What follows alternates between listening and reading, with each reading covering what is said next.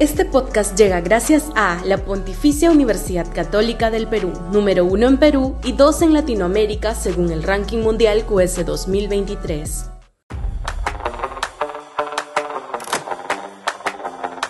El verdadero peligro chino. El influyente diario Financial Times publica una nota en la que revela la preocupación de Washington respecto a la influencia china en la economía peruana y la eventual dependencia geopolítica que ello podría generar de nuestro país hacia la potencia asiática, particularmente por las inversiones eléctricas y el megapuerto de Chancay.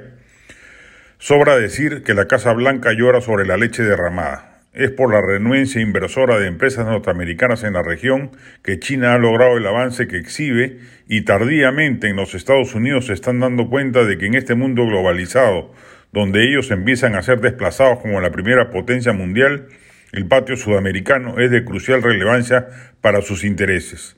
China se ha precatado antes y ha aprovechado igual cover gringo para dar pasos enormes. Nuestra perspectiva geopolítica no debe nunca descuidar a Washington como norte referencial, pero en términos económicos debemos mantener la política de puertas abiertas que hasta ahora hemos tenido. En ese sentido, importa poco que las inversiones sean chinas, rusas o brasileñas.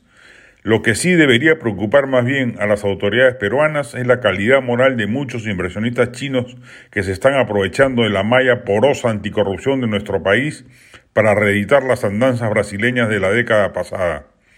Hay empresas chinas abiertamente corruptas que ya empiezan a tener problemas de serias denuncias y el Perú debería estar más alerta para evitar repetir de acá a algunos años megaprocesos judiciales por corrupción a autoridades compradas por yuanes. La influencia corrupta de las empresas chinas que están acostumbradas a jugar fuera de reglamento es algo que sí debería preocupar al gobierno nacional porque la corrupción en obras públicas termina siempre o en obras mal hechas o en inversiones perfectamente innecesarias, despilfarrándose los recursos, sobre todo de los gobiernos regionales tan proclives a la corrupción fácil. En muchas licitaciones o concursos públicos se está repitiendo la figura del caso Lavallato o del Club de la Construcción, pero bajo el dominio de empresas chinas medianas y hasta grandes que han hallado un país que más que ser un paraíso de las inversiones, es un campo abierto para prácticas corruptas, sin instituciones que la puedan impedir y con absoluta impunidad por parte de los funcionarios públicos. Ese sí es un peligro geopolítico a tener en cuenta.